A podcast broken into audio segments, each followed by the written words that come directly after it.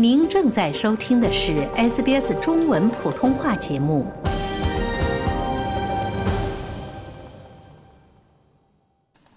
越来越多的澳大利亚人呼吁打击电子烟的销售，以防止下一代人的尼古丁成瘾。癌症协会的最新数据显示，关于谁可以购买电子烟的规定是缺失的，人们对于吸食电子烟的担忧不断增加。电子烟是市场上监管最严格的尼古丁产品之一，但许多人不知道这些规定具体是什么。Anyone over the age of 18? I would say 18. Um, I'd assume just adults. 任何人是十八岁以上吗？超过十八岁？我猜只有成年人。在澳大利亚，含有尼古丁的电子烟被列为处方药，因此如果没有医生证明，购买和销售电子烟是违法行为。统计数据显示，每五个即百分之二十一的十八至二十四岁的年轻人中，就有一人尝试过电子烟，其中约四分之一即百分之五的人继续抽电子烟。最初，电子烟被包装成戒烟的神奇解决方案。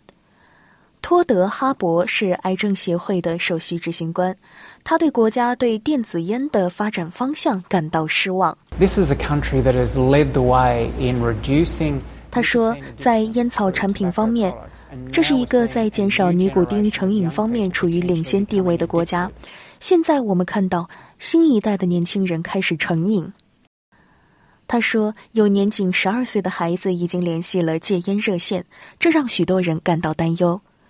癌症协会的一项调查发现，超过百分之八十的成年人认为电子烟非常容易上瘾，应该全面监管，以阻止新一代有更多的成瘾者。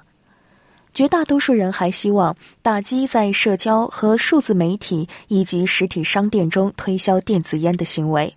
Our current laws don't do enough to ensure. 托德·哈伯说：“我们目前的法律不足以确保这些产品被制止。”目前，他们只提供给有处方的人。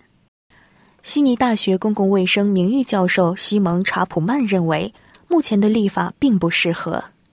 This is being undermined totally by Chinese. 它完全被中国的进口产品所破坏。这些产品完全不受管制，涌入澳大利亚。医疗用品管理局就打击尼古丁气化产品供应的改革建议征求公众意见。人们担心，诸如水果圈 （Fruit Loops） 和草莓牛奶 （Strawberry Milk） 等产品名称是专门针对年轻人的。但有些人，如澳大利亚烟草危害协会的艾利克斯·达沃克博士说，更多的监管并不是问题的答案。Why on earth severely restrict? 他说：“既然致命的香烟唾手可得，为什么还要严格限制使用尼古丁的更安全的方式呢？”但许多公共卫生专家并不这样认为，他们表示，证明它更安全至少还需要十年的时间，而民众也不同意这种说法。